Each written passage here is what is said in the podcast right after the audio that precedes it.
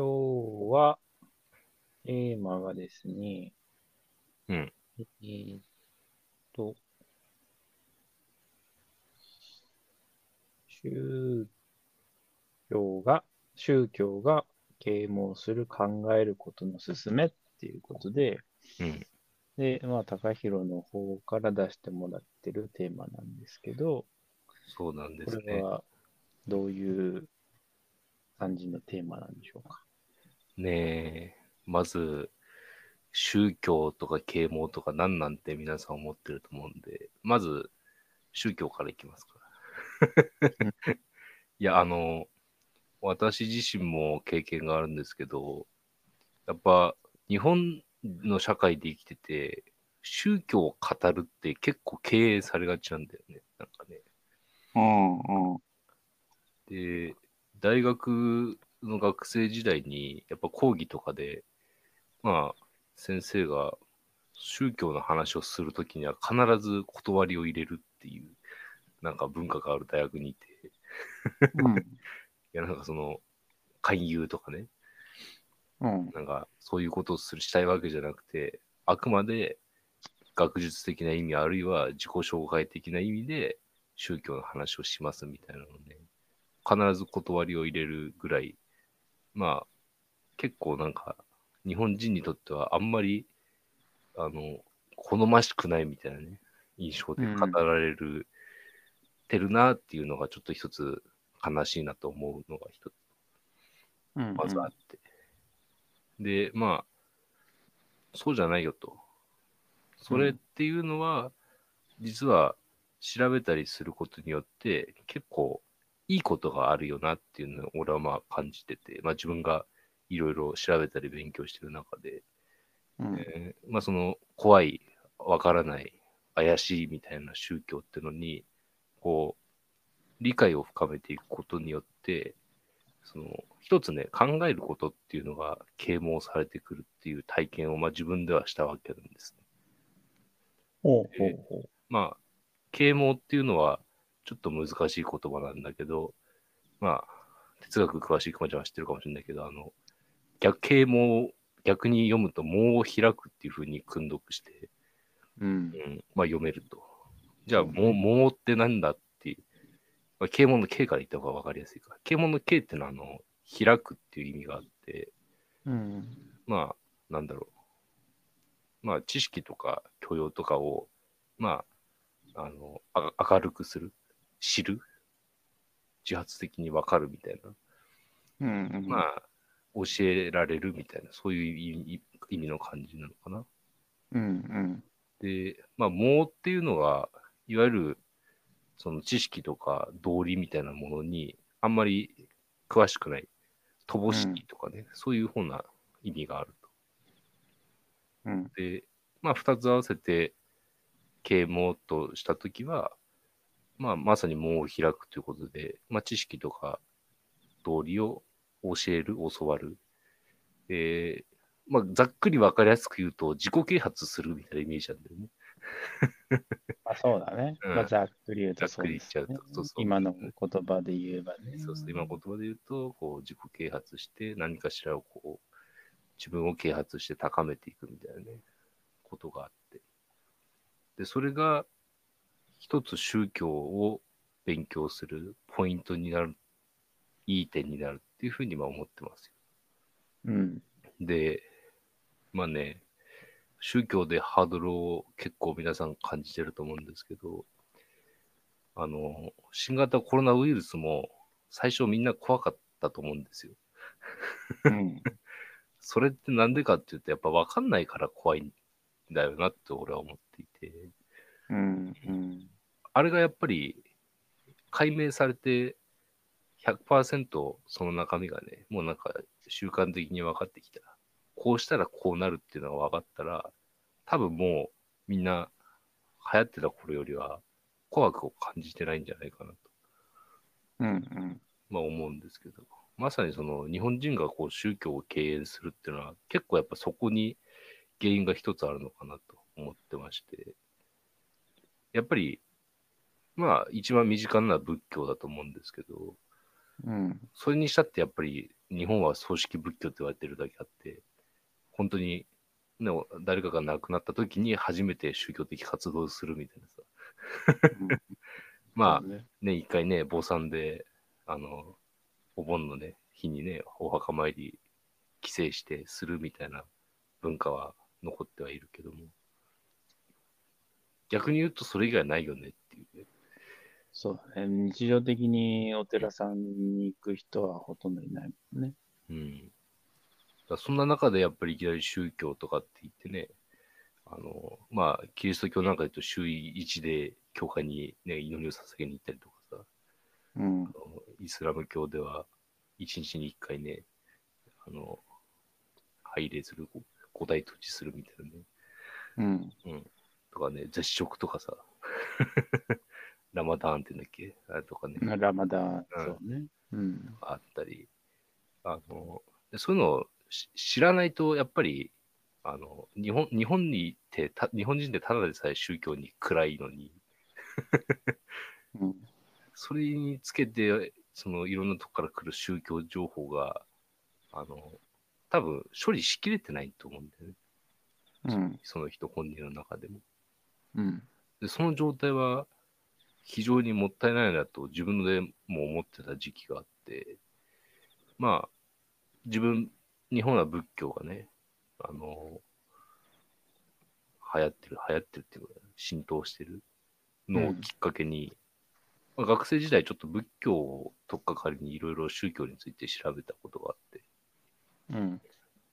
で、そうして見てみると、そうした時に気づいたのが、その、宗教って何ぞや、いろいろあるよ。その、死について考えるとかさ。うん。うん。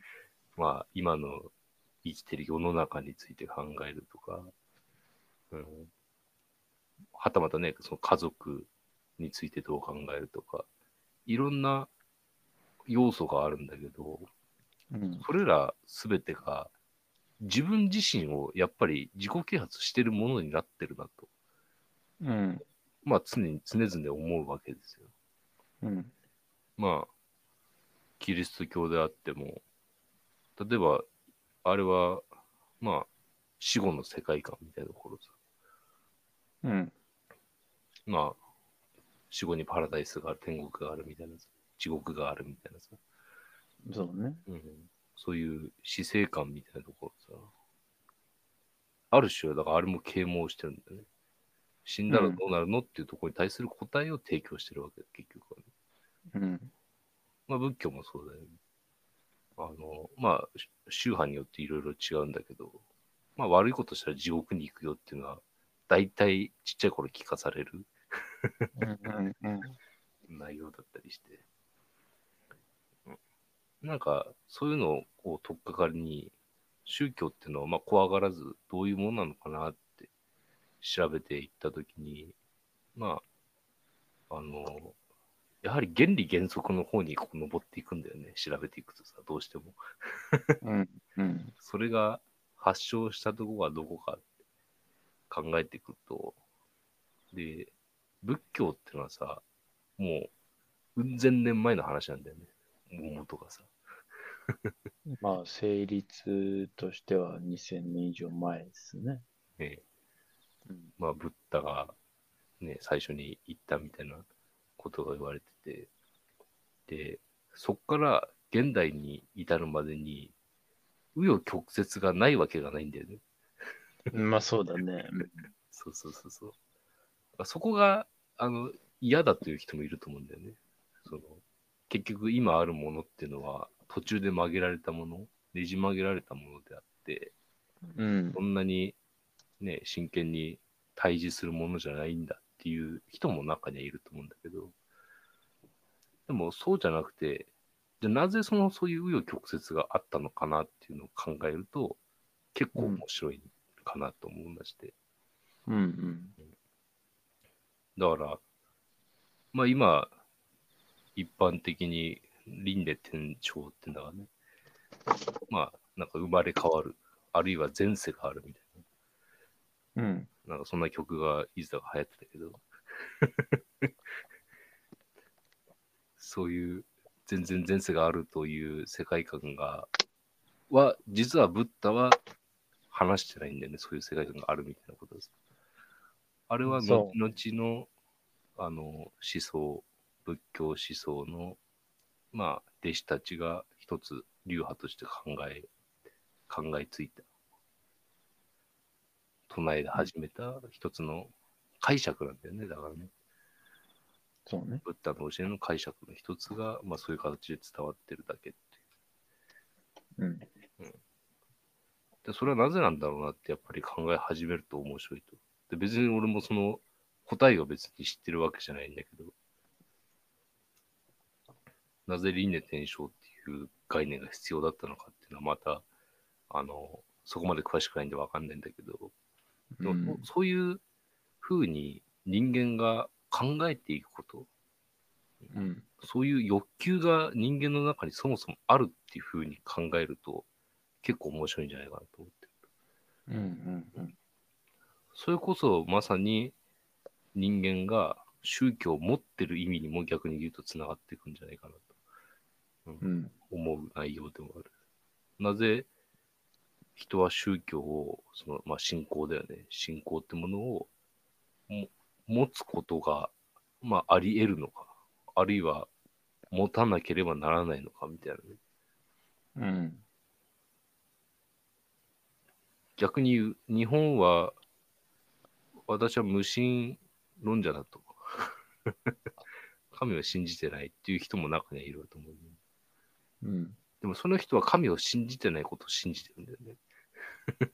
まあ、そういうことになるね。だからその人なりの信仰はあるわけだ、結局中にはね。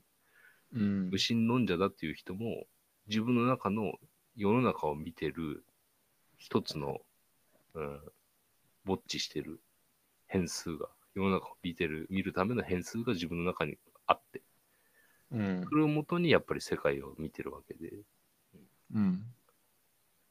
だから誰にしも信仰があると俺は思ってるんで、ね。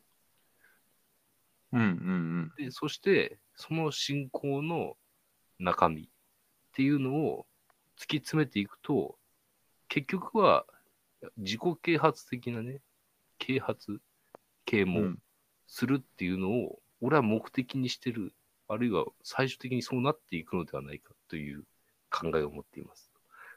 うん。うん。うん、まあ、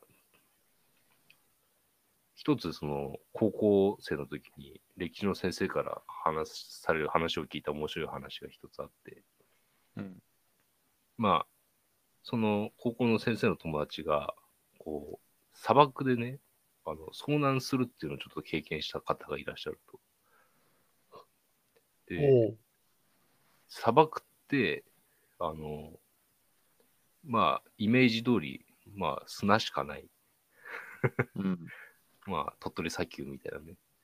うん。うん。砂しかなくて、一面、水平線の、地平線の彼方まで続く砂の丘っうん。ていう状況になった時に、自分を助けてほしいと神に祈るわけだよね。遭難してる状況から抜け出したいと思うあまり。うん。その時に、祈るものが太陽しかないとうん。いう状況になった時に、その遭難された方は、あの、日本が八百万の神って言ってて、その、まあ中東とかのところのところが、まあ、太陽神の信仰っていうのが、エジプトとかね、うんまあ、今の、あの、ガンダーラ地域とかさ、ああいうところで太陽神の信仰が熱いのは、祈るものがそれしかないからだと。うん。祈る先がそこしかなかったことによって、まあそういう一神教、あるいは多神教っていうのが分かれたんじゃないかっていうふうな持論をね、持ったっていう話を聞いて、うんなかなかすごい面白いなと思って。まさにそれも、まあ一つの自分の願いから発生してる欲求なんだよね、それが。助けてほしいっていうのをすがる先がそれしかないから、それを信じるって。が面白い一つの論理だなと思って。でそこをきっかけに、まあでも太陽ってものがあったおかげで、太陽からいろいろやっぱり自分の中で考えてることを解釈しようとするわけだ。うん。それがたとえ太陽しかなかったとしても、うん。太陽がこういう風になってるから自分の人生はこうなんじゃないかとか。あの人が何か自分に対してこういうことを言ってくるのは、なんか太陽を起点に考えると、もしかしたらこういう理由があるんじゃないかっていうのを自分なりに考えることができるんだよね。うん。まあ多神教だともっとわかりやすくて、えー何かするにしたら、そのもの自体がなんか、あ、影響してるんじゃない？うん。一つ一つの事物に対して、なんか影響を受けてるんじゃなかろうかっていうのを、まあ、自分の目で見たものを理解しながら、自分の中で考えていくわけだよね、結局。今の原因と結果の重さ。で、結局、宗教活動みたいなことを言ったときに、本来、本人が欲してる情報っていうのは、俺はそれなんじゃないかなって俺は思って。うん。何か、まあ、あの、まあ、いわゆる新興宗教みたいな言われ方日本ではするけど、まあ、そそれは新しく生まれ出た宗教だから、既存の宗教的解釈とは違う解釈をしてるから、うん、ちょっと俺が今言おうとしてることにはちょっと当てはまらないかもしれないんだけど、そうでなくて、人間の欲求的なところから出た生まれ入れて大人になっていく過程で自分の中のねある種社会から見た自分の社会性とかを獲得していく中でどうしても自分と向き合う瞬間がやっぱり出てくると思うんだよね。うん。まあなんだろう家で一人になる瞬間って絶対あるじゃん人間って。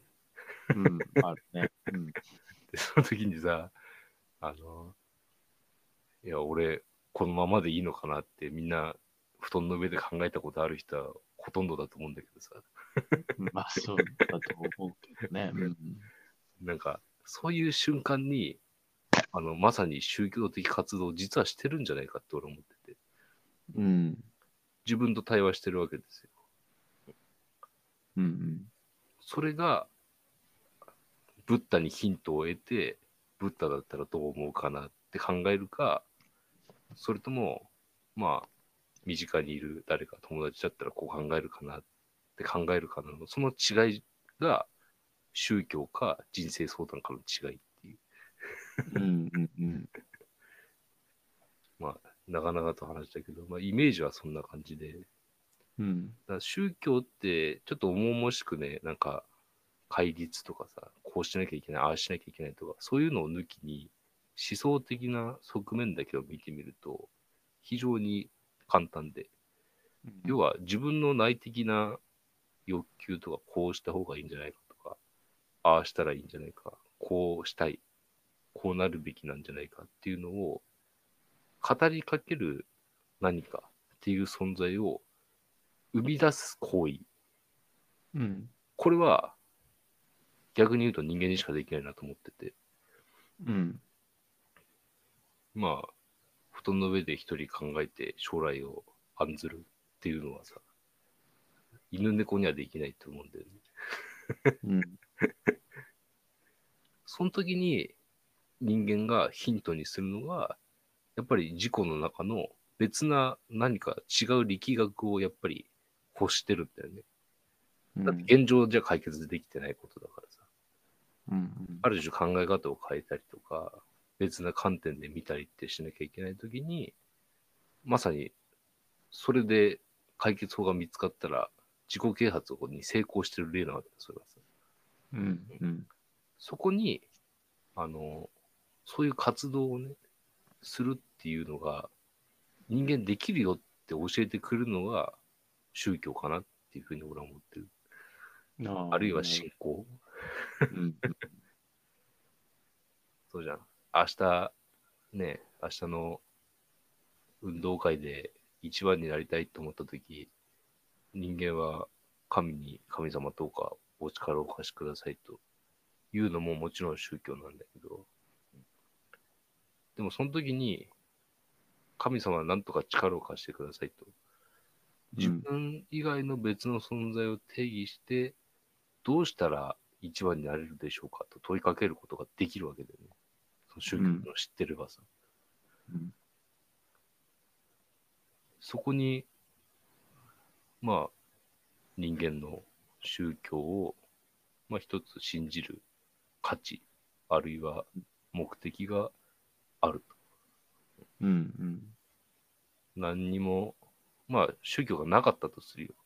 なかったとするっていうのは結構想像が難しくて、俺の中ではね、もう結構どっぷりいろいろ知識をインプットしちゃってるからさ。でも、でも無神教の人でも明日どうしようかなってやっぱ考える日はあると思うんだよね。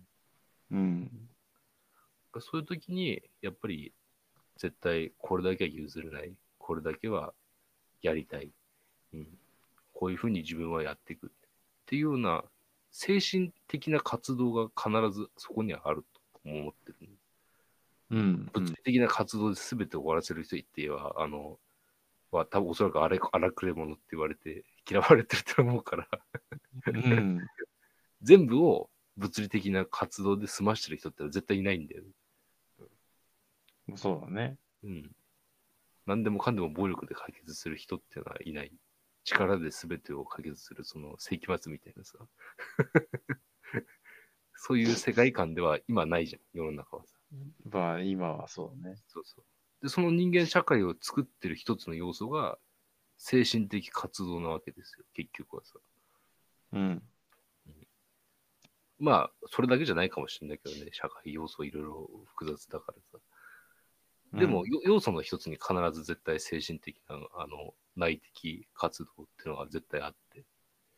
うんで、そこでの、うん、活動に必ず使われるのが、あの、使われるようになってくる。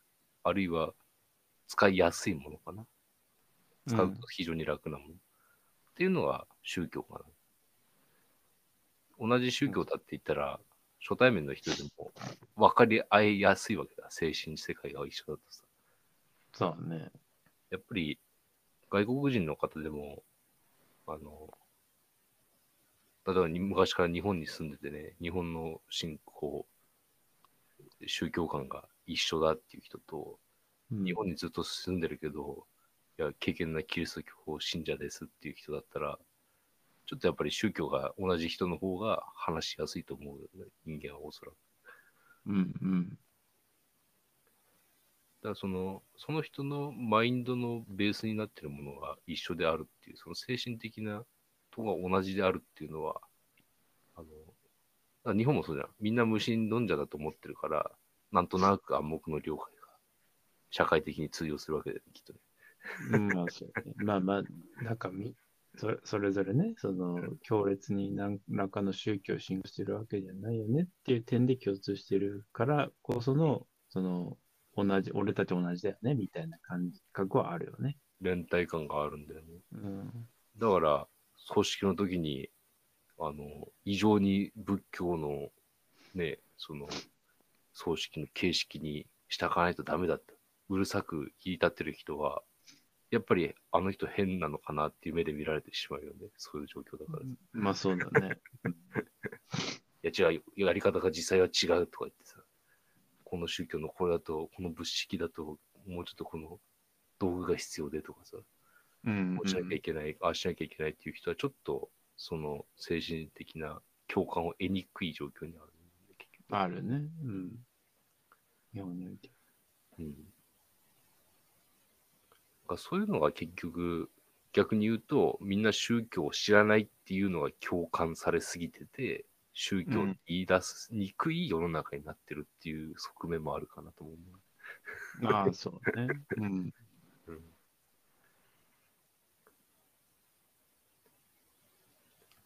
残念ながら、その、別な宗教を持ってる人と、あの、面と向かって討論するっていう機会が人生の中でなくて、うん、そうねちょっと。そういう経験を一度してみたいなとは思ってたんだけど、ついぞできなくて。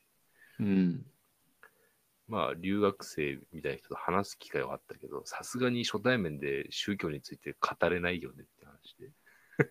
まあそうだよね。なんかそこをね、こう、あの、タブーなしにあれこれ聞くとか難しいもんね。ねだからなおさら、そういうのが積み重なって、やっぱりなかなか宗教を言い出しにくい社会になっちゃってるのかなっていうのがあるんだけど、うん。でもそこって本当は活発に議論してもいいとこかなと俺は思ってて、うん。それは精神世界の共有あるいは理解だから、もうまさに自己啓発、他人の啓発、相互理解だよね、簡単に言えば。うん。うん。そうね。そうそう、そこの非常に重要なプロセスで、逆に言うと避けては通れないとこだよなと思うんだよね。そのまあその人のことを深く知ろうと思っ一定以上、例えば親しくなろうとか思ったときに、うん、まあその人のことを深く知る必要があると。うんで、そういうときに、あの、その人の根底を成している価値観としてうんの、その、その人が信仰している宗教は一体どういう教義であるのかとか、うんまあその中でその人は何を重要視しているのかっていうこととかは、まあ一定以上その人を知ろうと思ったときには避けがたいことではあるだよね。うんうん。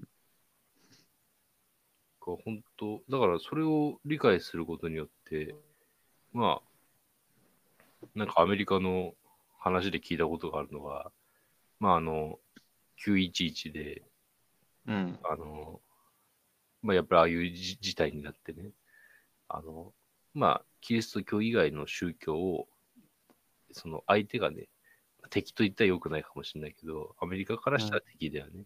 敵になってしまった宗教のことについて調べていったら、最終的にその宗教に改宗したっていう人がいるらしくて。うん。だから、それもありっちゃありなんだよね。だって、あの、戦争するのが目的じゃないから、宗教ってのはさ。うんうんあくまで相手のことを理解するためにあって、で最終的にそっちの宗教もありだなって思えた時点で、本当はそこは平和につながるはずなんだよね、本来であればね。うん。まあそうね。うん。でも、相手のことを分かってないと、ずっと分かんないままなんだよ、結局は、ね。うんうん。だから別にそんな宗教を回収するまで調べるとは言わないけど、どういうやっぱり行動原理であるのかっていうのが、宗教、すっごいヒントになるんだよね、結局はさ、その人を語る上で。うん。だって、戒律で記示されてるから、物を食べないとかさ、うん。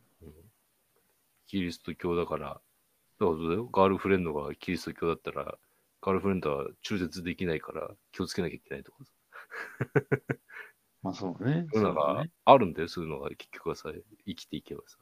それ相手のこと知らなかったら、すお互い不幸になるだけじゃん、結局はさ。そうあそうだね。ううんん。うそういう意味でも、そこの話を抜きに、この世の中の社会、今後のグローバル化社会とか言われてる世界を生き抜い生き抜く、歩いていくときに、やっぱり直面する時があると思うんだよね、宗教っていう時に。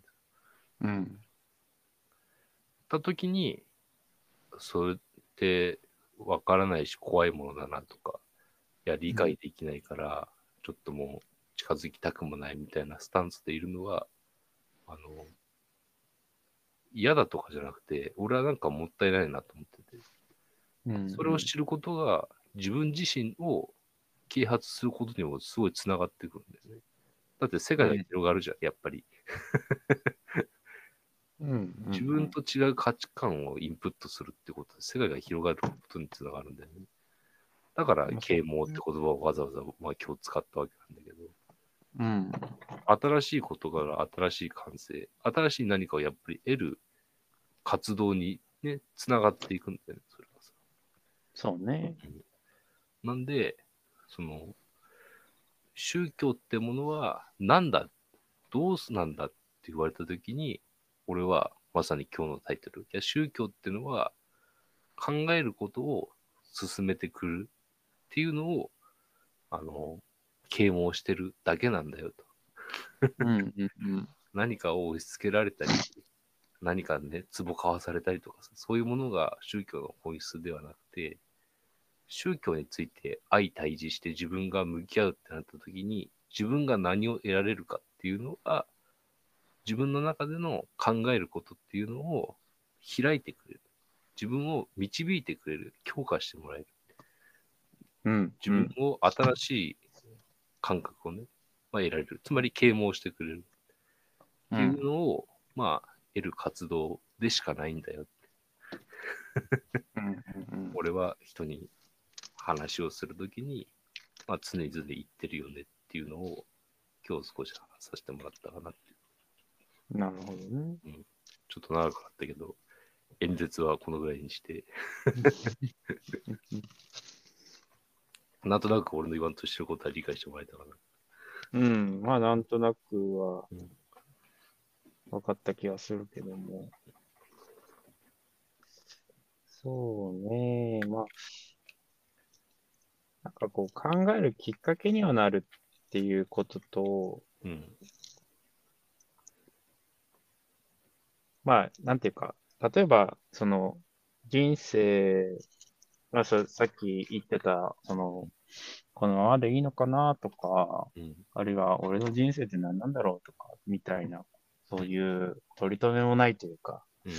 なんか、まあ、答えなんかないよねみたいな、そういうなんかさ、まあ普段だったら考えてもしょうがないよねみたいな疑問がふと夜、横、ベッドに横になってる時に浮かぶみたいなことっていうのは確かにあると思うんだようん。誰しもある程度。うん。で、そういう時に、まあ、まあ、そ、そ、そういうなんか疑問に限らないけども、とにかくそういうことを考えた時に、出発点として、うん。思考の出発点として、うん。えー宗教が何を言ってるか、まあ仏教でもキリストでもイスラムでも他でもいいけど、その、ある宗教は、そういう事柄に対して何をどう言ってるのかっていうことを出発点に、うん。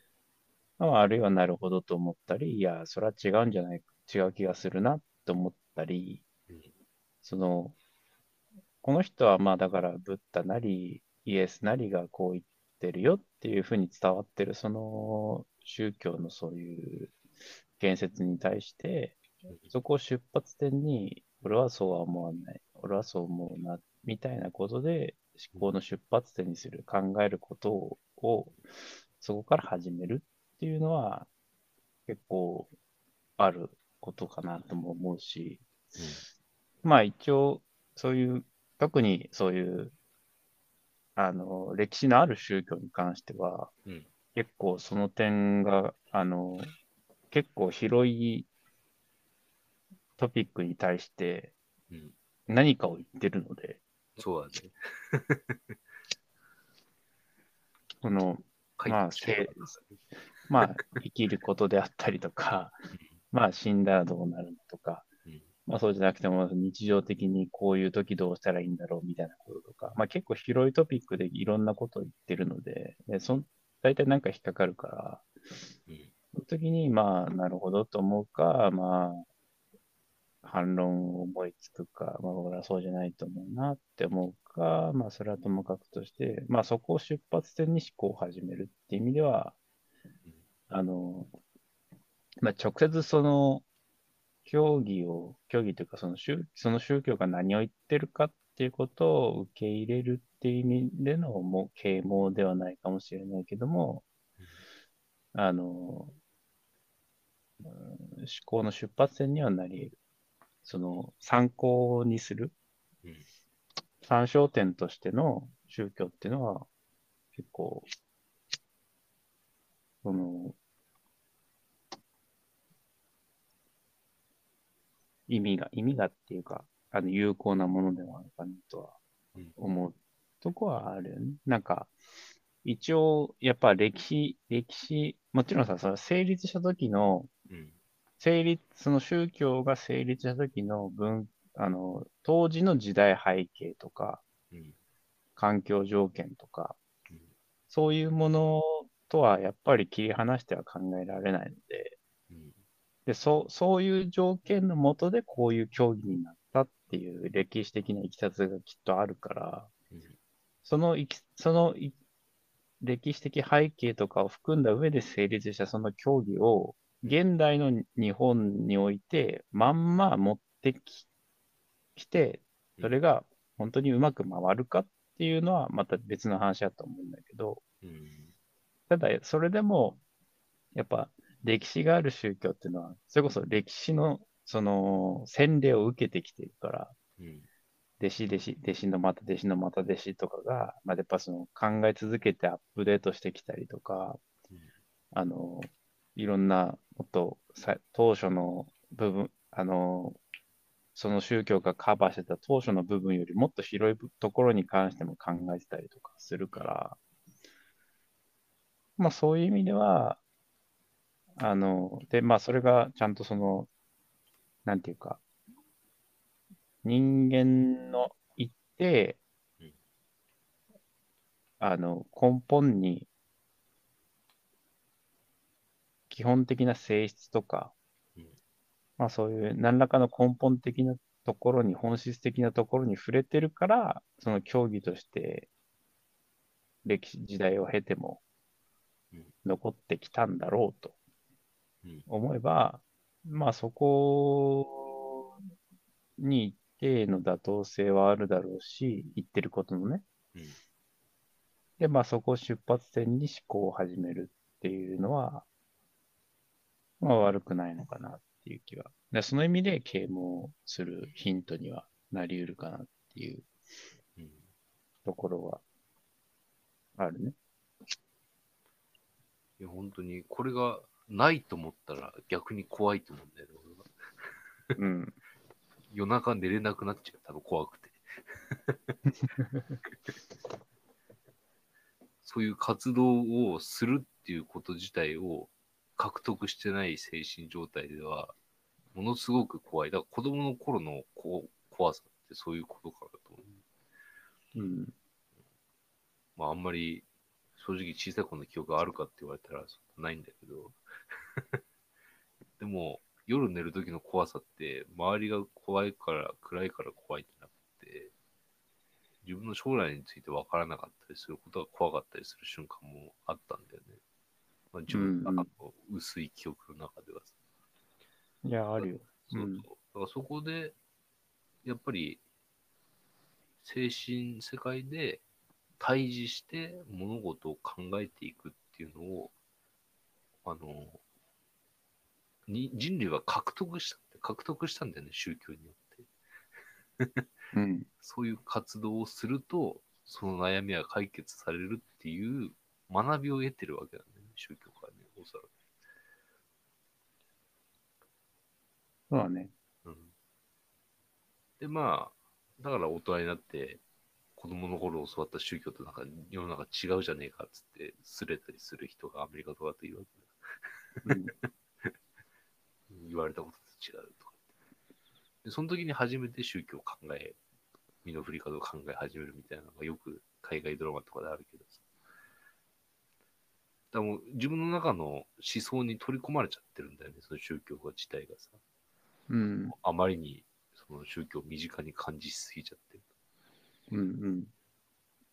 でもそこまでどっぷり宗教にはまるの別に悪いとは思わないけど、でもそ見方を変えて自分の中のあの自己啓発でしかないなと、あの、ちょっと引いてみることによって、あの、いろんな考え方で身につけることができる、すすごい、あの、便利な役に立つツールだな、宗教ってのは。っていう理解をすると、別な仏教以外の宗教を学ぶと面白いって感じるようになるんで、そうすると。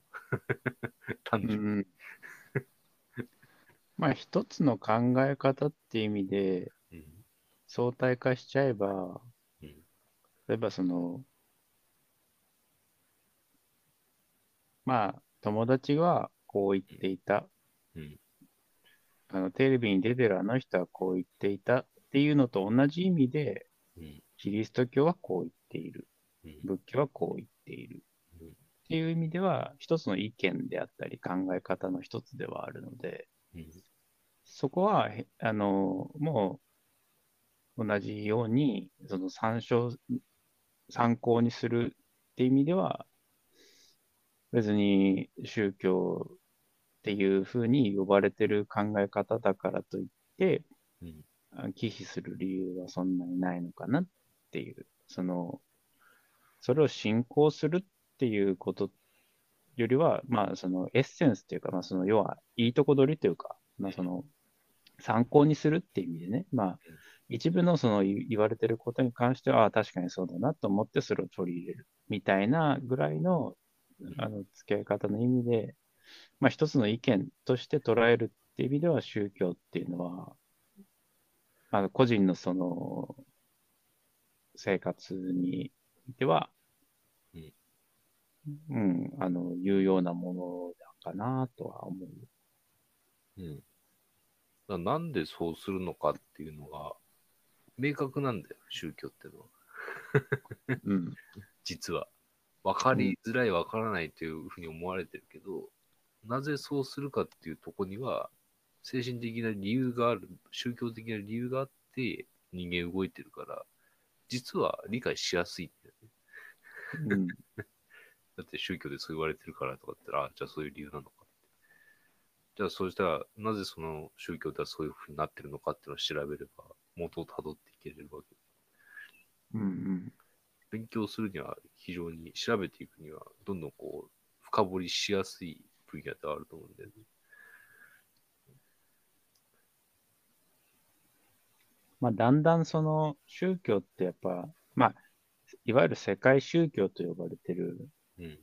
仏教、イスラム教、キリスト教、ゾロアスター教とか、シック教とか、うん。まあそういった、まあ、世界宗教と呼ばれているような、まあ、歴史がある宗教だよね。信仰宗教ではないという意味での、その歴史ある宗教うんっていうのは、あの、その歴史の分だけ、あの、やっぱ、思考の厚みがあるというか、うんあの、どうしてもその、どの宗教もそうだけど、うん。教祖っていう人が唱えたその教義みたいな言ってることは最初、最初はうん。その人がい教祖が言ってたことをそのまま教義にして、うん。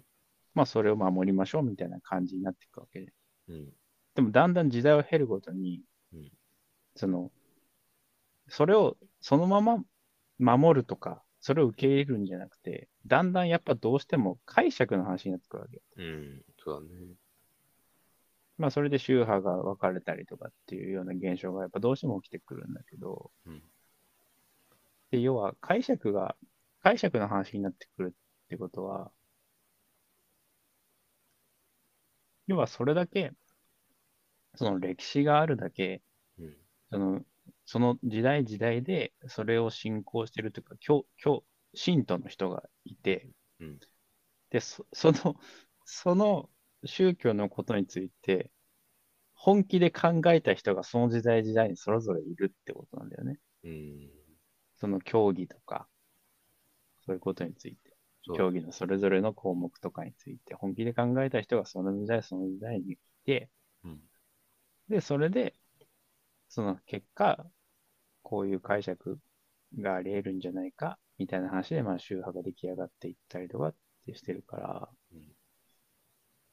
まあ、その意味では、その、やっぱ、そういう意味で、その、しその、そのことについてうん。考えてきたっていう厚みがあるから、うんまあそこは、やっぱり、本気で考えた人がそれぞれの時代にいただけのうん、やっぱ妥当性みたいな。うん妥当性っていうか、まあなんかその理にかなった何かとか、筋が通った何かっていうのはうん、結構散見されるとこは、だからまあ、そういう、そういう要素がお大きくなっていくっていうとこは、あるとは思うんだよね。うん。で、それは一つのアップデートでもあって、うん要はそ、その、ある時代に、その、その宗教の信徒の人が、そうやって本気で考えたりしたときっていうのは、うんその、で、解釈を、その宗教の教義について解釈をしたときっていうのは、当然その、その人が生きてた時代の、時代背景とかを踏まえた上で考えてるわけだから、うん。その時代し、時代の、そのバックグラウンドを背負った上でもう一回考え直してアップデートしてるっていうことなんで。うん、なんかそこ、そのバリエーションっていうのはやっぱり広がりがすごいあるから、うん。やっぱ、そこに、まあ他の、例えば今いを生きてる、ただ一個人の誰か知り合いなり友達なりの意見とかよりは、やっぱりそこの思考の深みみたいなのは、うん。やっぱ比較的多い傾向はあるかなとは思うけど。そうだね。まあ、だからその中で、こう、いろんなのが解決していく中で面白い話が、こう、まあ日本で仏教が伝来してきて、うん。あの、まあいろいろ、やっぱり、その仏教について論戦が繰り広げられるわけじうんうん。まあ、あるよね。日本国内でもいろいろあるよゃん。ね。そうそうそう。で結構俺が面白いなと思った話で、うん。仏像を拝むっていう行為が、あの、まあ、天国に行くね、一つの道じゃないかっていう人がいたときに、うん。じゃあ生まれつき目の見えない人は天国に行けないのかうん。と。で、かたやこう念仏を唱えることが、まあ、天国に行く一つの方法だというときに、じゃあ、生まれつき耳が聞こえない人は、ね、天国行けないのかみたいなさ、うん。そういう問いが生まれてくるわけじゃん。一つのうん命題を出せば出すほど。うん。そこに対して答えていく過程っていうのがさ、まさに啓蒙的だなと、俺はそれの話を読んで思ってて、ああ、それはそうだね。それがまさに人生における、今の自分の中の持ってる情報じゃ解決できない命題が起こった時に、やっぱり考えるってことをするわけだよね、人間はね。うん。その活動の、こう、縮図というかさ、うん。まあ、それがテーマがその宗教のその話ってなってるので、そういう命題にぶち当たって、あれ、矛盾してるなとかおかしいなとかって思って、ちょっと自分の身の振りを考えてみるみたいなことって人間やると思うんだよやるし、うん人生生きてれば出会うじゃん、そういうことって。うん。自分はそう思ったけど、例えば、いや、自分がそう思って生きてきたけど、あ、実は違ったんだな、みたいな。そういう瞬間があって、だからそういうところに、あの、を解決できる活動っていうのも、ななんかもう、なぞってるなっていうかね、宗教の過程、成立過程みたいなところ人間の成長と仏教と仏教、まあ、宗教のその成立を見ていくと、なんか同じだなって俺は思うんだよね、そこが。そうだね。でも、結構、その、やっぱ宗教って生活に密着してるっていうか、まあ人間、誰しも普通考えるよね、みたいなうん。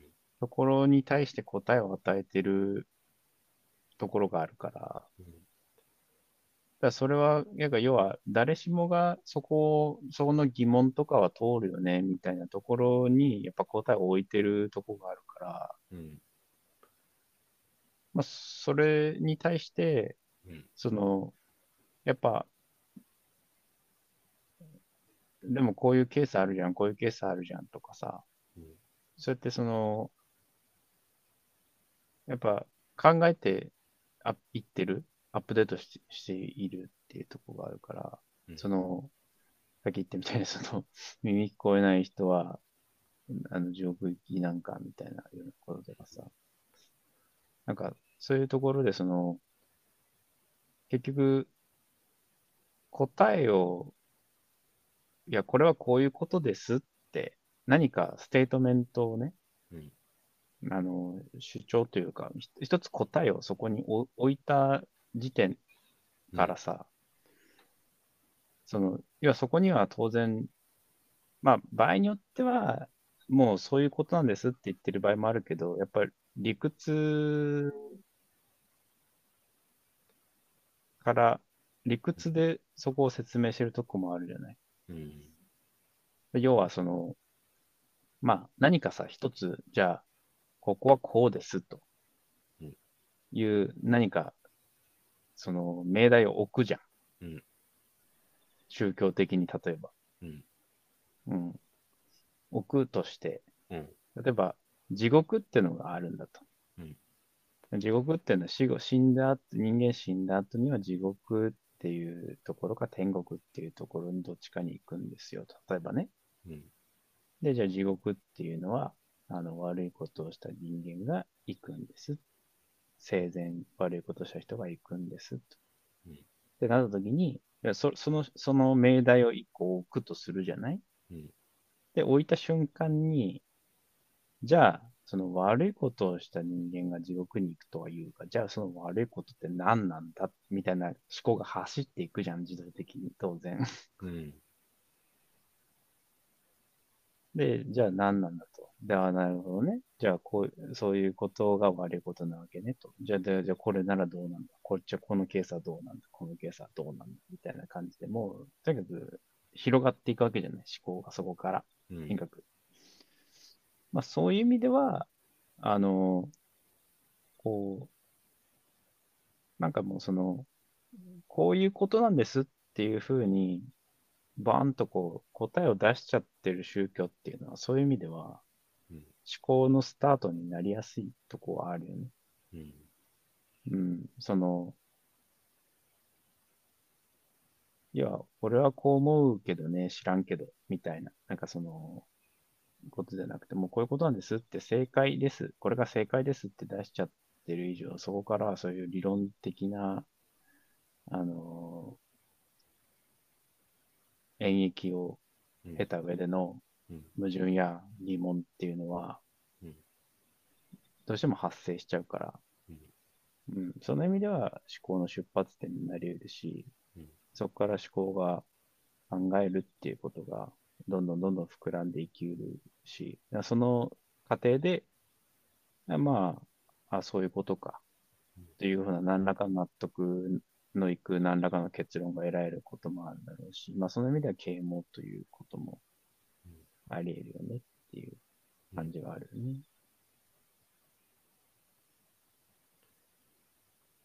だからその中で言うと、だから宗教ってものが哲学とかさ、うん思。想的な命題のあの答えになりうる時があるんで、ね、こんなこと言うと思想家とか哲学者の人に怒られちゃうかもしれないけど、まあ怒りはしないと思うけど、まあ西洋哲学は神あの基本的に宗教から来てるんで、だから神学から来てるから。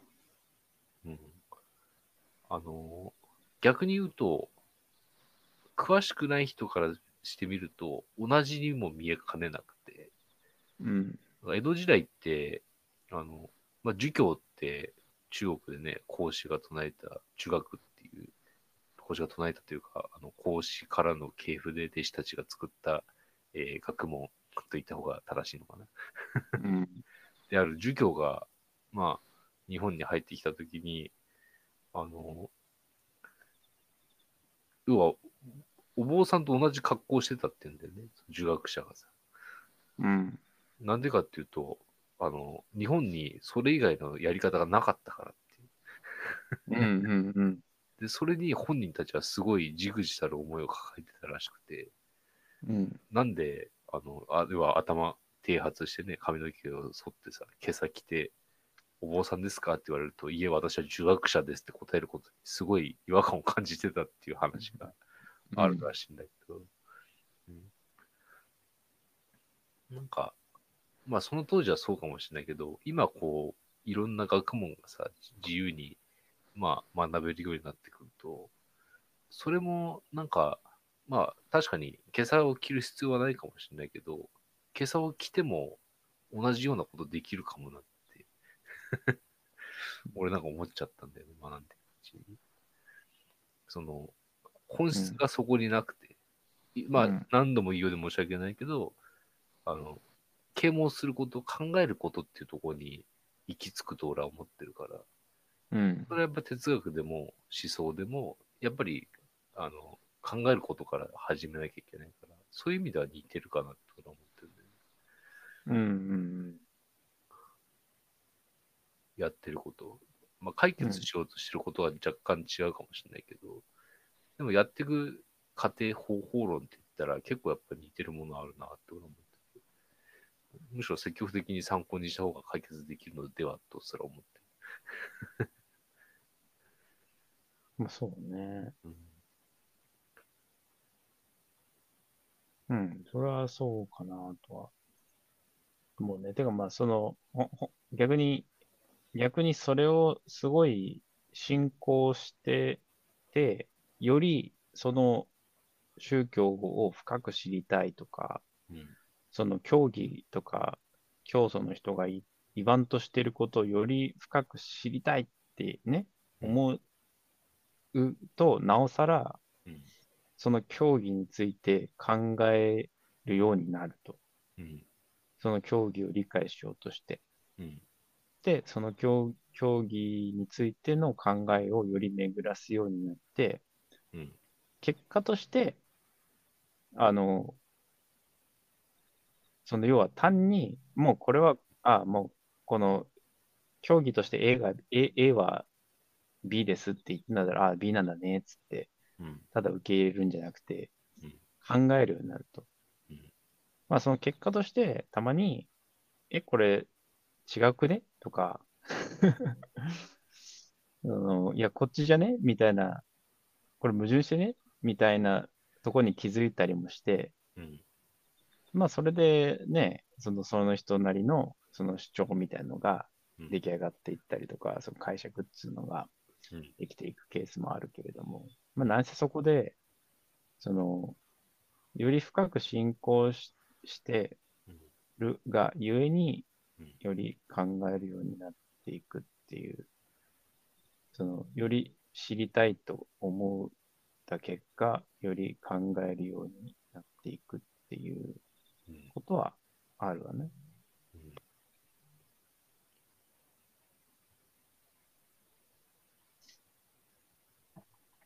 でも結構、なんか、まあ、しゅそうちょっと話はずずれるけど、その宗教っていうのはさ、その、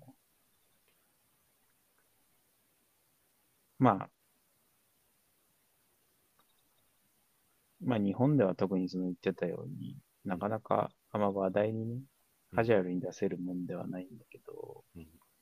ただ、で、日本人も、その、まあ、仏教や神道っていうのはあるけど、うん。まあ、ただ、自覚としては無宗教っていう意識の、うん。別にその、仏教徒ではないんだよね、とかっていう意識の、ね、まあ、どっちかというと無宗教かなっていう人の方が多いと思うけど、うん。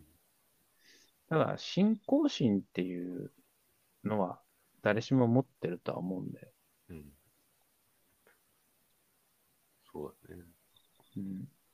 それは、まあ、信仰心っていうのは、例えば、何かを正しいと信じるうん、信じる心っていうの？うん。ただこれが正しいんだと、こう信じる心みたいなものとすればうん、それってきっと誰にでもあって、というか、ないないとどうしようもないというか、うん。まあ、その、例えば、科学であっても、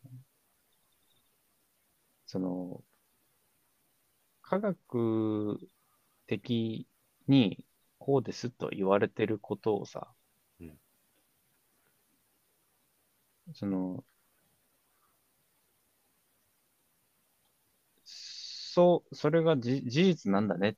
そ、それが正しいんだねって信、信じる、うん信じないとしょうがないっていうかさ、うん。その、すべてのじ、すべてのその科学的発見や何やか、何らかをさ、その自分の目で見たり、自分の目で実験したりうん。して、実際に目の前でそれが起こったねって認識する、その、ことできないから、やっぱどっかで結局、そうなんでしょうって信じるしかないとこが絶対出てくるんだよね。その、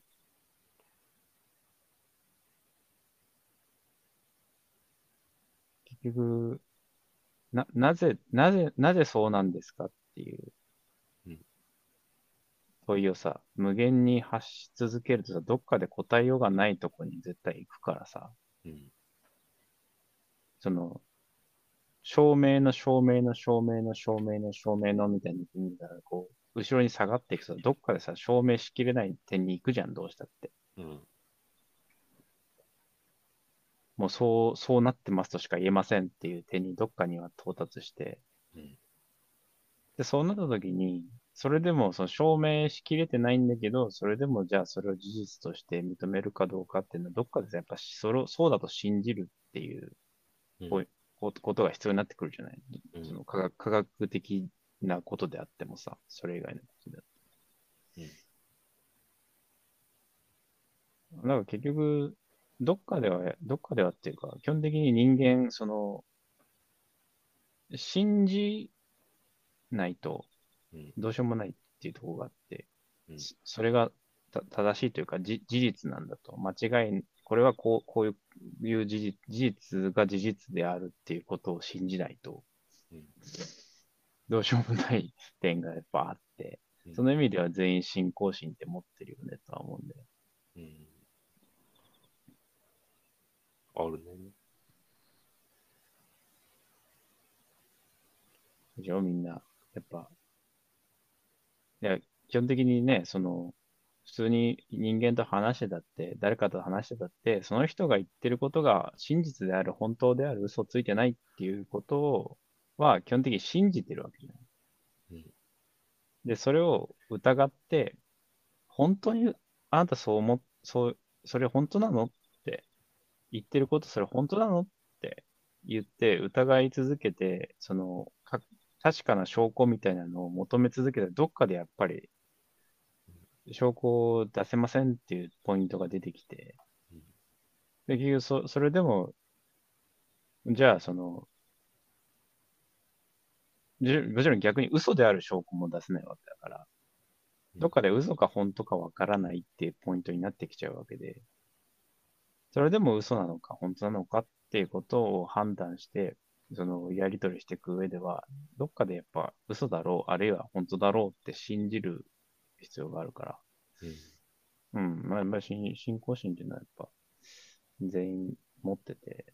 うん、なんかその意味では全員宗教的ではあると思うんだよ。うん。宗教がことさら信じるっていうことに依存しているわけではなくて、人間の認知そのものがもうそもそも信じるっていう行為に依存しているのでうん、その意味では、あらゆることが宗教的であり得るし、うん逆に言えば、あらゆる人は、すべての人は、宗教に一定程度以上親和性はあるとうん思うんだよね。うんまあ考えることについてのそのそれとはちょっと違う話ですけどね。うんだからそんなになんか宗教だから、宗教って名前がついてるからっつってさ、うんその、まあ仏教とかキリスト教とか、で宗教っていうふうにののカテゴリーにその一般的に入ってるからっつって、なんかことさらに避けるようなことでもないのかなとは思うけど。まあその宗教、日常的に宗教の会話を避けるっていうのはまた別の理由があるけどね。その、まあその、正しさに関わってきてるとか、ただ正しさに概念に引っかかっあのかかってる分野であるとか、うんあるいはその日本だけの事情で言えば、まあその、オウムとか、そういうのもあるから、悪いイメージがついちゃってるみたいなとこもあるけど、うん。うん。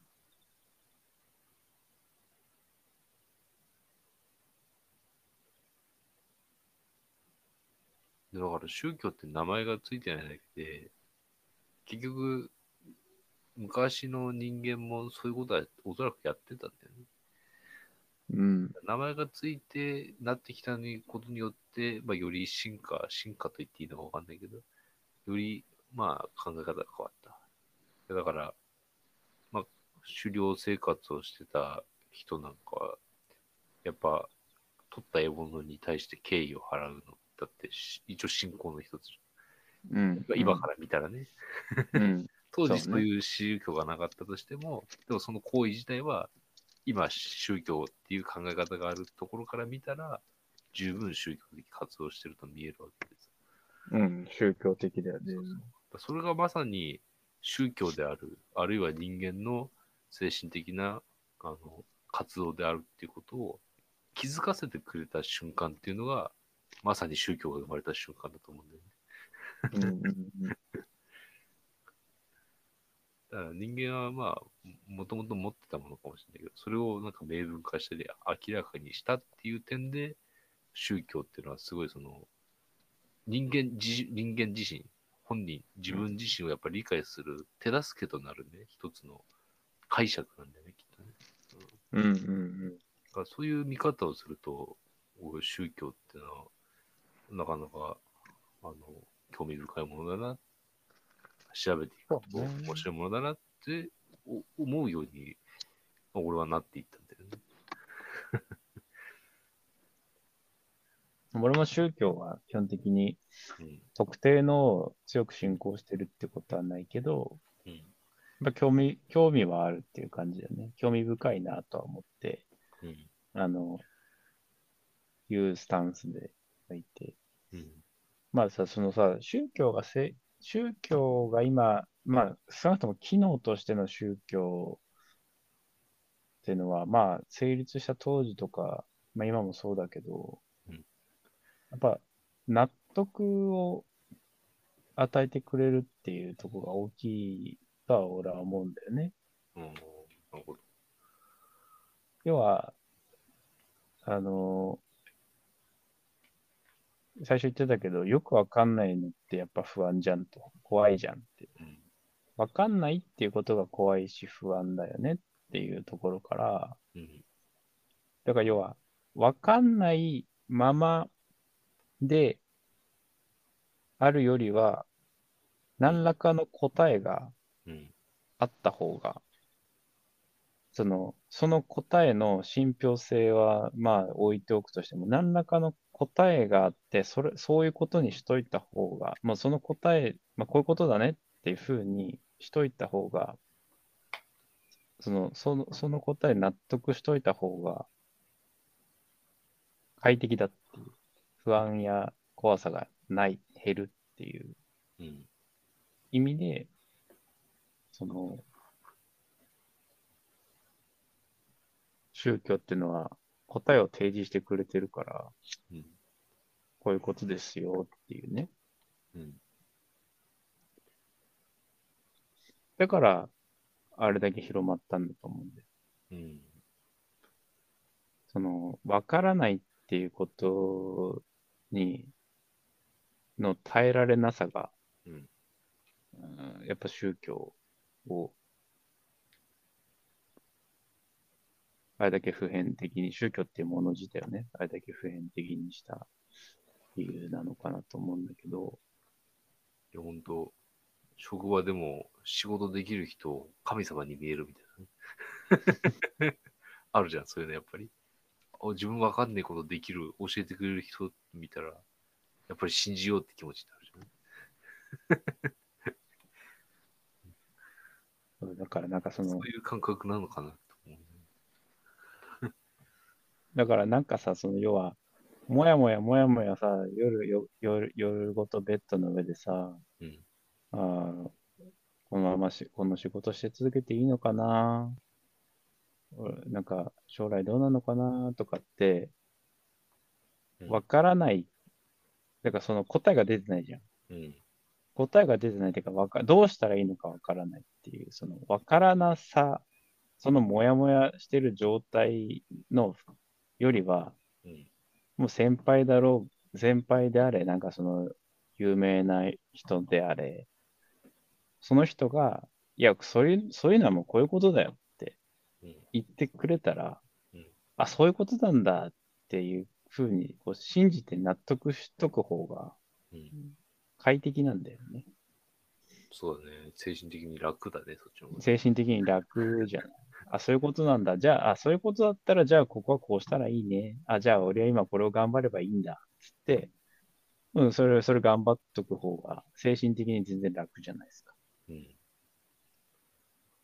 だから、そ、そこの、その、こう、わからないに対する耐えられなさっていうのが、やっぱ、効いてるんだとは思うんですよ。で、逆に、その、あの、要は、わからないっていう状態に対して、わからないっていうことから来る不安や恐怖に対して、うん答えっていう形で納得と安心を与えてくれるっていう機能がうん。宗教は大きかった。その人々が受け入れる上では大きかったんじゃないかなと俺は思うんだけど、うん。で、逆に、そ、そ、そういうしメカニズムがあるがゆえに人々は宗教を受け入れたんだが、うん。ただ、ただやっぱそこは、その不安を消したいっていうところがあるわけじゃん。うん。不安や恐怖を消したいから、その宗教を受け入れるっていうか、だそうそういう答えを受け入れるっていうことがあるんだけど、うん出発点がそこだから、うん。その、その不安っていうか、その不安を消してくれる答えをうん。より確かなものにしたいっていう欲望が出てきちゃうわけよ。うん。なるほどね。その答えのした確からしさっていうのをより増したいって思っちゃうわけ。その不安がよりね、うん確実に消えるように。うん。でも思っちゃうわけ。そうすると、そのこ提示された答えを吟味し出すんだよね。うん。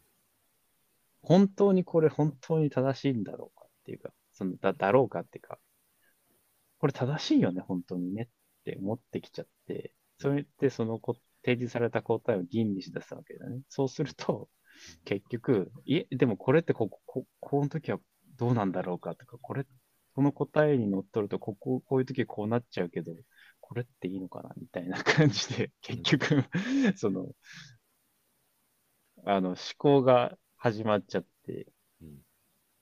逆に言うとそこが思考を走らせてるんだけど、うん。だから結局まあそこでその答えが揺らぎ出して吟味したがゆえに。吟味した結果矛盾や何やらが見つけてしまって答えが揺らぎ出して。うん。でもっとちゃんとちゃんとした答えっていうのが答えをこう紡ぎ出そうとするんだよね。そこそこを踏まえた上で。その矛盾とかを解決したうんもっとアップデートされた答えっていうのをうん。欲しがるうんっていうか、も生み生み出そうとするっていう。だからその、あの、終わらない積み重ねっていうか、終わらない永遠なんだと思うけど、そうね。そしてう、ん師匠と弟子で、だんだん流派が分かれていくっていう、そうそうそう。細分化されていくというね。あれで、その不安っていうのは、うんその宗教とかその教義に傾倒してればしてるほど大きくなっていくはずなんだよね。うん。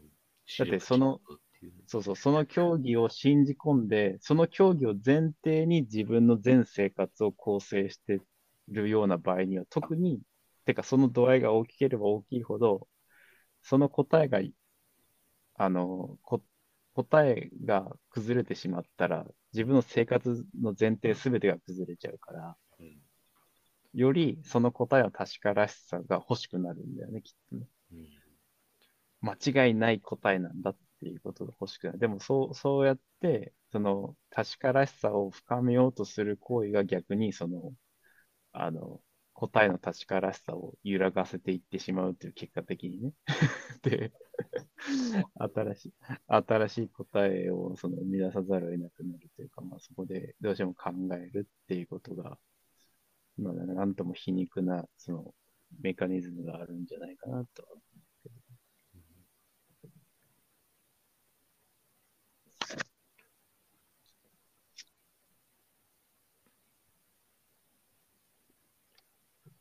でもそこで考えたやつは幸せだと思うけどね、俺はうん。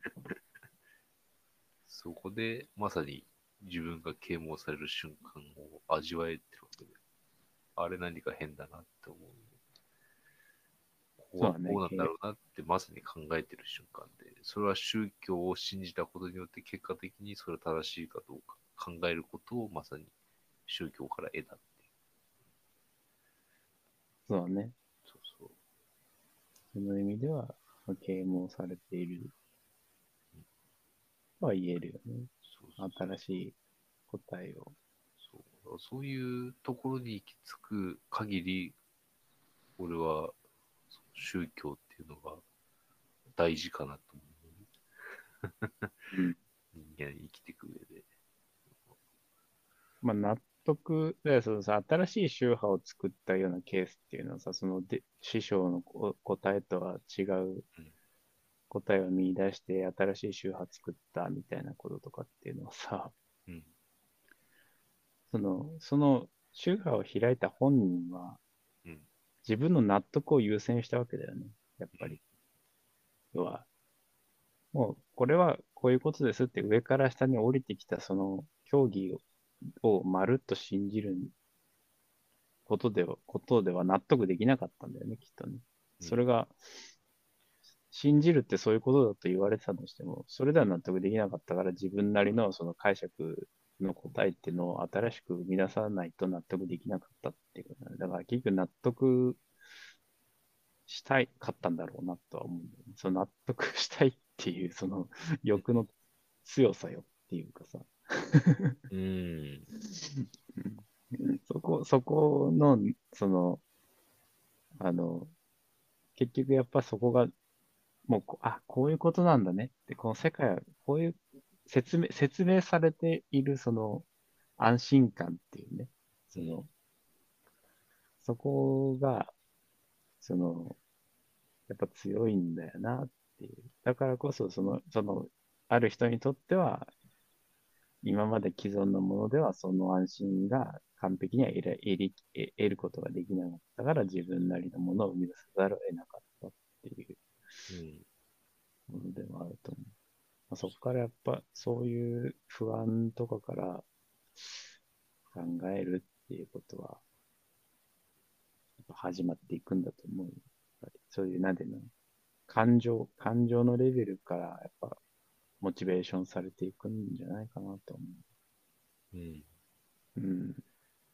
その意味では、あの、本質的に答えがないことを考えているのが宗教というか、答えがないことに答えを与えてるのが便宜的に、便宜上与えてるのが宗教だから、うん。いや、本質的に答えがないっていうことは、あの、そこに考えるエンジンがすでにあるんだよね。うん。うん。本質的に答えがないと分かっててもなんとかならないか、なんとか説明しきれないかっていうエンジンが原理的にそこにあるので、うん。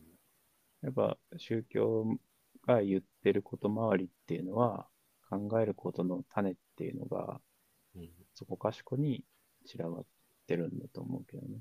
うん。まあそれはなんか面白いけどね。まあ、そもそも啓蒙っていう言葉が最初に言われ出した時はさ、うん。それこそ宗教に対するアンチテーゼとしての啓蒙だったわけだから、そうだね。聖宗教革命でね。うん。宗教みたいなのをまるっと飲み込んで信じてるようなのが盲とうん。いうふうに置いて、それに対して、いやいや、そんなことをまるっと信じるっていうようなことはいかんぞと。うん。あのそういう、そうじゃなくて、もうちょっとその、こういうふうに考えようよっていうことで、啓蒙っていう言葉が最初出だして、そうやって始まったわけだから、うん。なかなか面白いよねっていう、その、まあ、まあそれ、最初はそうやって始まって啓蒙って言葉ができてきたけど、うん。まあ依然やっぱ宗教っっていうものは、そういう、高弘が言ってる意味では、啓蒙の種っていうのはいっぱいあるっていうね、その、うん、面白さはあるね。そうなんだよな。本当に、まあ、いろんな意味で、特にやっぱり学んでると、すっごいヒントになるなって思うからきだったんだよね。特にあの、学生時代こう勉強してる時とかさ、うん、俺この勉強してていいのかなとかってちょっと思う瞬間があった時にさ、うん、まあ、あえて名前は出さないんだけど、まあ、ある本読んだときに、その、仏教の師匠と弟子の話でさ、うん、師匠がさ、この点に、あじゃあ弟子がさ、師匠にさ、聞くわけ。あの、これってどういうことなんでしょうか私には正しいことのように思えないんですけど、先生はどう思いますかって聞いたときに、先生が、俺もよくわかんねえな、お前はどう思うっていう話があってさ、いや、まさにこれだなって言って、俺がわかんねえって先生に言っても、それを教えてくれる人がいるっていうわけじゃないよなっていうさ、ここまで来ちゃうとっていう、ある程度話を考えたり、まあ、より自分のね、個人的なことになればなるほど、あの、人にはわかんない領域になってくると。うん、そうした時に、やっぱり自分で考えなきゃいけない瞬間が来るんだよなっていう。うん、あの何か、あの、答えがあるわけじゃない瞬間っていう、うん、っていう選択に、まあ、迫られることって、いや、あるじゃんっていう話。でその時に、やっぱり答えを見つけ出すための練習を自分は今までしてきたんだなって思ったんだよね。うん、それはまさに信仰とかそういう中で精神のう中で、そういう宗啓蒙的な獲得があったからこそ、新しい答えを生み出せるんだよね。だからこそ。うん、そういう活動を経てるからこそ。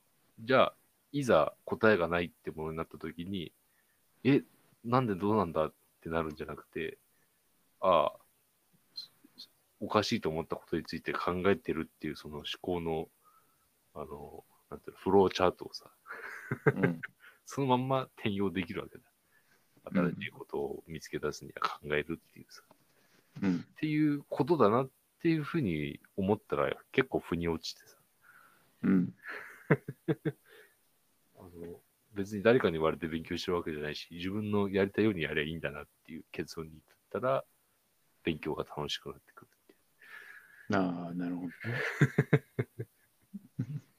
っていうのを、なんかこう、そういうとこから俺は得て生きてきたから、なんかその、宗教だからって、その、まあ、見ない、関わらないようにするとかっていうのが、まあ、あの、すべてが正しいとは思ってないねっていうところだね、結論が。うん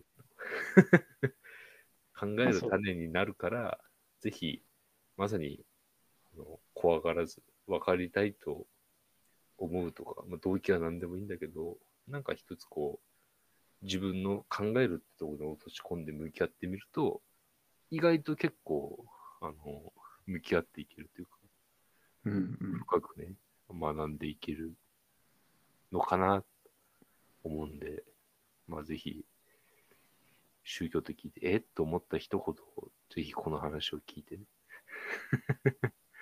あ、そういう考え方もあるのかと、ちょっと、あの、まさにこの、これ、この、これがまさに考えることのヒントというかさ、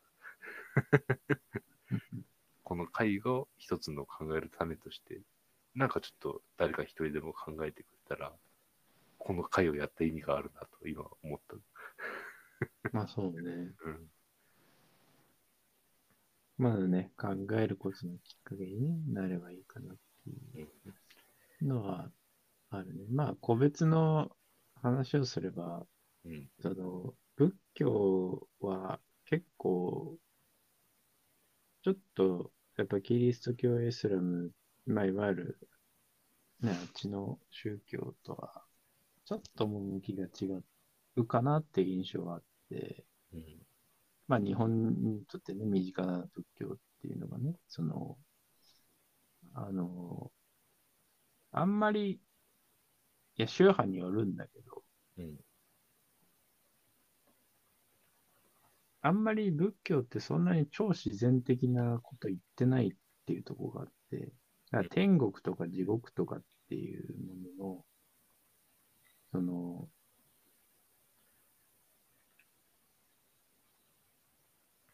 存在、まあ、超自然的なもの、うん。うん、そういうものを基本的には言言ってないっていうところがあってさ、うん。うん。あの、本当に、この世界の、今生きてるこの世界のことに結構フォーカスさせて、死後どうなるとかっていうことは少なくともブッダは言ってないんですよね。まあそうだね。で輪廻輪廻転生とかっていう、その生まれ変わり？うん。輪廻転生っていうのはブッダ言ってなくて、見てないね。うん。で、死んだらどうなるみたいな話全然しないんですよね、ブッダはね。うん。あくまでも今生きてるこの世界がどうなっていくかとか、その自分、人間っていうものが、その、どういうこう、あの、感情とかメカニズムで動いてるのかみたいな、なんかそういうことに結構終始してて、うん。うん。だから本当その、なんか、神様みたいな人がいて、その力、その、ちょ、その神様の力でどう、こうなってる、ああなってるとか、なんかそういうその、神様みたいな概念も使わない話をしてないし、うん。まあ天国だ、地獄だみたいな、なんかその、この世ではないような死後の世界みたいな、そういう話も全然しないし、まあ、少なくともだから、ブッダに関してはね、うん。原始仏教のそのレベルに関しては言ってないので、まあちょっと俺、詳他の宗教詳しくないので、もしかしたら結局他の宗教もそうかもしれないんだけど、うん。その、まあ少なくとも仏教に関しては、うんあの、後々の宗派に、と後々成立した宗派ではそうやって極楽が同時愛とか、うん。そういうことは言ってるんだけど、うんああ少なくとも原始仏教のブッダ本人が言ったことに関して言えば、そういうなんか天国だ、地獄だみたいな話してないので全然。うん。だからどっちかというと哲学者なんですよね。うん。哲学的なんで、今思想家、思想家というかね。うん。どう生きるかっていうところだからね。そうそうそうそう。どちらかというと、死んだ先に何かっていうよりも、今をどういうふうに解釈して生きるべきかっていうところそうそう生まれる前でも後でも、死んだ後でもなくて、今生きてるこれをどう生きるか、どうしょ身を処したらいいのかみたいなところに結構集中してるので、うんあの、そ、そこであれば結構、あの、いわゆるその、まずじゃあ神様がいますみたいな、すべてを作った神様がいますみたいなとこを信じるところから。始めなきゃいけ、始めないと、その、話に入っていけないような、あことはあんまないとは思うので、うん、仏教に関して言えば、割とその、ちょっとなんか宗教ってな、みたいな感じになってる向きがあれば、まあ、仏教に関して言えば原始仏教あたり、まあ、ブッダ本人が言ってることが色濃く残ってる初期の仏教あたりは結構入りやすいのかなとは、まあ、考えるきっかけとしては、うん、入りやすいのかなとは思いますね。まあ最後にちょっと補足的に言っておくけれども。うん。でも、跳躍ブッダの言葉はやめた方がいいですとか言っとくね。よくなかったんですか？これ読んでないですけど。入門とか跳躍とかやめて、原本を読むようにしましょうね。まあ、そもそもその原本っていうのも、あの、後からね、やって原稿録みたいになってるから、難しくはあるんですけど、その、ブッダ本人に近づけば近づこうとするほど、近づけないひ一つの要素として、こうその残っ記録が残ってないっていうところが、ね、非常に残念なところ。うん。まあ、なんか、書物を残す文化じゃないんだよね、向こうのあの、インドの方っていうのは、うん。まあ、最重文字とかっていうのがあって、記録用の文字ではないんだよね。うん。まあ、全部は残ってないからこそ、下手に誰かが解釈したものを読んでしまうと、それは非常にもったいないので、なるべく難しくても、その生の受け本に当たる方が、なんかあの、理解は進むかなと。うん。そうね。そうそう。まあ、それでも、ちょっとわかんないなと思ったら入門っていう逆を辿った方が、なんか勉強する上ではいいのかなと、個人的には思ってます。まあそうね。うんまあなんか、考えるきっかけになればいいんで。まあわかんないならわかんないでこういうことなんだ、みたいな。うん。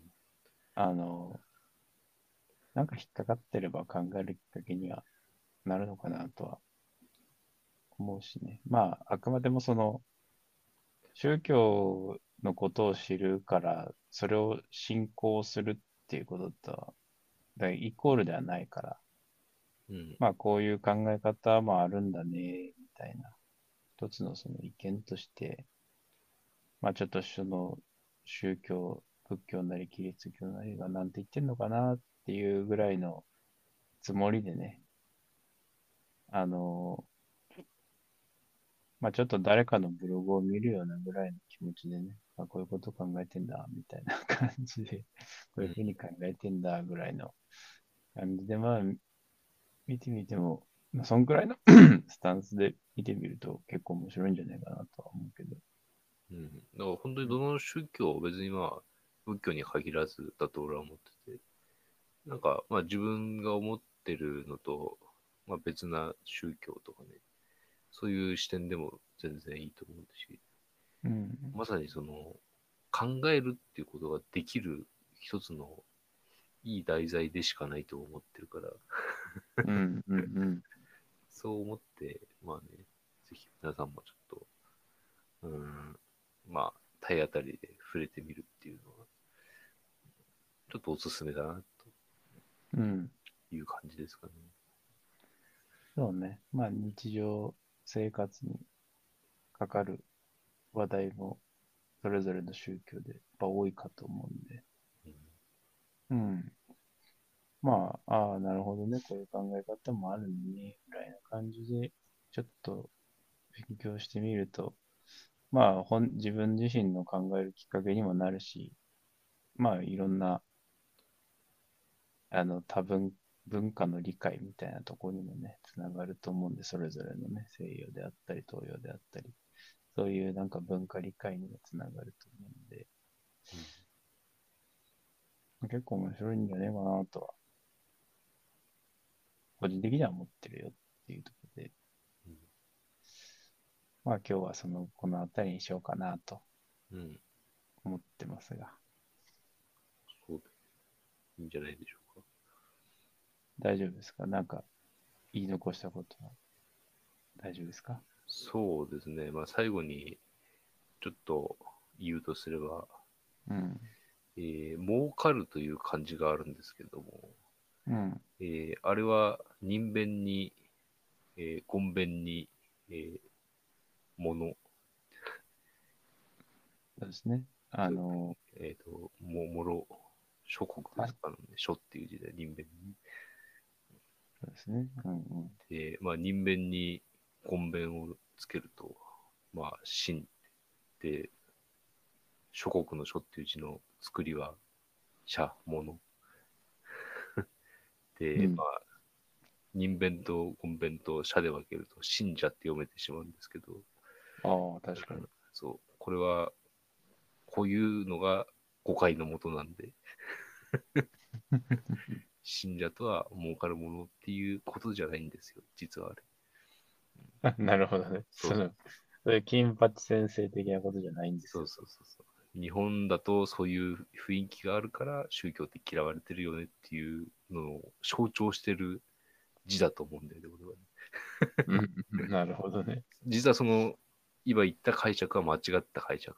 正しい解釈は何かっていうのを知りたかったらぜひ自分で考えて調べてみてください。そこから啓蒙が始まります。うん、考えることが始まります。という、ね。まあ、ちょっとトリビア的なのを差し込みつつ終わりますかね。そうね。まあ、まあ別に、我々が別にそんな、門が開かれたわけでもないので。ああもちろん、もちろん、俺たちは別にマウントを取ってるわけではなくて、そうそう。まだ、あれ我々も学級の祖であり、まだまだ今のを学んでる最中なので。うんまず冗談からね、そのそれこそ啓蒙気分で言ってるわけではないんですけど、まあ、あの、まあ単純に面白いよ。我々たちは面白いと思ってるぞ。そうそういうの知るのって面白いの？というような感じで、まあ、まあ、できればね、そういう面白さを共有していけたらいいな、というようなところで、うんまあ今日は締めようかなとはい、思ってます。OK です。はい。まあそんなところで、まあちょっと興味が湧いたら調べてみてください。うん、ということぜで、ひぜひ。今日も、今日は終わりにしようと思います。それでは、ありがとうございました。はい、ありがとうございました。